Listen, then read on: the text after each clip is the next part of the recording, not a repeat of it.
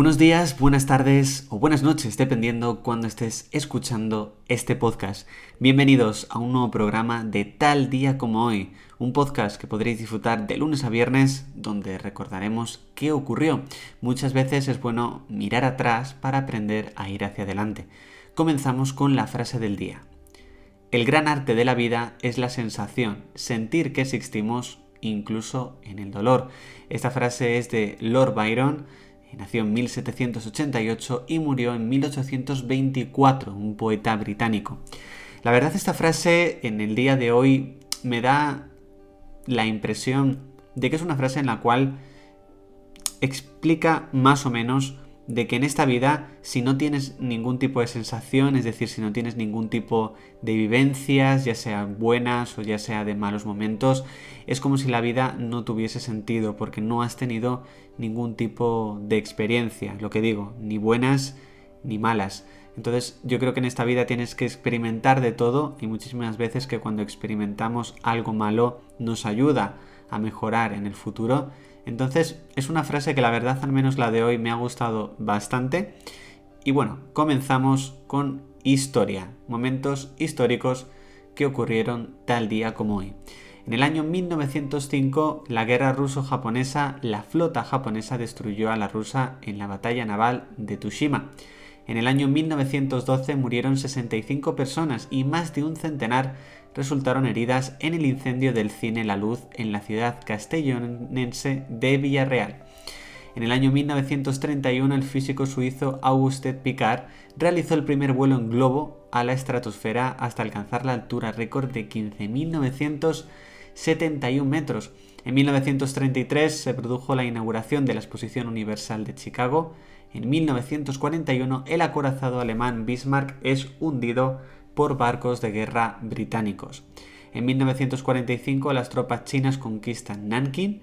En 1947 en Alemania son ejecutados 22 de los condenados en el proceso de Mautase. En 1952 se firma en París el Tratado de la Comunidad Europea de Defensa que incluye a la RFA. En 1978 se constituye en Cádiz la Junta Preautonómica de Andalucía, de la que Plácido Fernández Viagas es elegido presidente. En 1993, Alfonso Sastre obtuvo el Premio Nacional de Teatro. En 1994, el Nobel de Literatura ruso Alexander Soziesit regresa a Rusia después de 20 años de exilio en Estados Unidos. En el 2006 mueren más de 5.000 personas en la isla de Java a causa de un terremoto de 6,2 grados en la escala Richter. En el 2009, el Fútbol Club Barcelona culminó una temporada histórica al alcanzar el triplete tras proclamarse campeón de la Liga de Campeón de Fútbol al ganar en la final de Manchester por 2 a 0. En el 2012, el austriaco Michael Haneke recibió la Palma de Oro en el Festival de Cannes.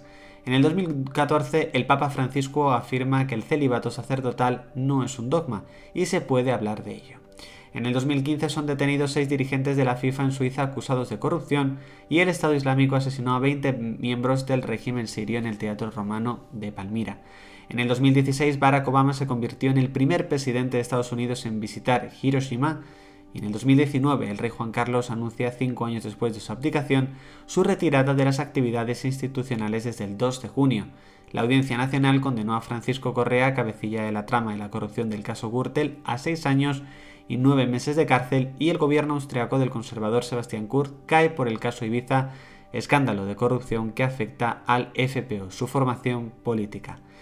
Tal día como hoy, en 1878 nació Isadora Duncan, una bailadora estadounidense. En 1881 nació Cesario Bernaldeo de Quirás, pintor argentino.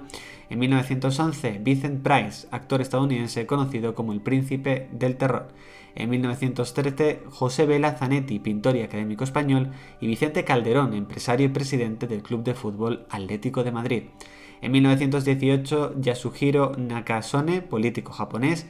En 1922, Christopher Lee, actor británico. En el 1923, Henry Kisser, político estadounidense de origen alemán. En 1924, Jamie Lucinchi, un político venezolano. En 1940, Mariano Aro, un atleta español. En 1943, Eduardo Teddy Bautista García, músico y compositor español. En 1951, María Pilar Cuesta, Ana Belén, actriz y cantante española. En 1952, perdón, Rosa Díez, una política española. Y en 1994, Willy Hernán Gómez, un deportista español. Tal día como hoy falleció en 1564 Juan Calvino, un teólogo reformista protestante francés. También falleció en 1840 Niccolo Paganini, un violinista y compositor italiano. En 1910 Robert Koch, un médico alemán descubridor del bacilo de la tuberculosis. En 1930 Gabriel Miró, un novelista español. En 1964 Pandit Nehru, un político indio. En el año 2000 Gonzalo de Borbón y Dampierre, primo del rey Juan Carlos I. También falleció ese mismo año Donato Rasetti, un músico y compositor ítalo-uruguayo, una de las principales figuras del tango. En 2004 Umberto Agnelli, un empresario italiano, presidente de Fiat. En el 2006 falleció Romeo Lucas García, político guatemalteco, y Alfonso Luzón, un actor cómico español.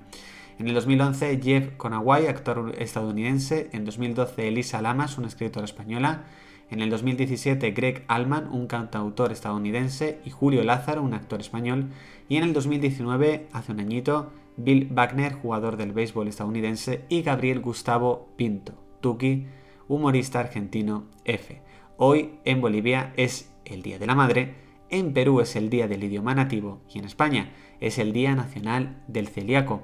Y hasta aquí este nuevo programa de tal día como hoy, donde hemos visto qué es lo que ocurrió hace muchísimo tiempo en el día 27 de mayo. Nos vemos mañana con un nuevo programa. Suscríbete en la plataforma en la cual nos estés escuchando o guárdatelo bien para no perderte el próximo programa. Nos vemos.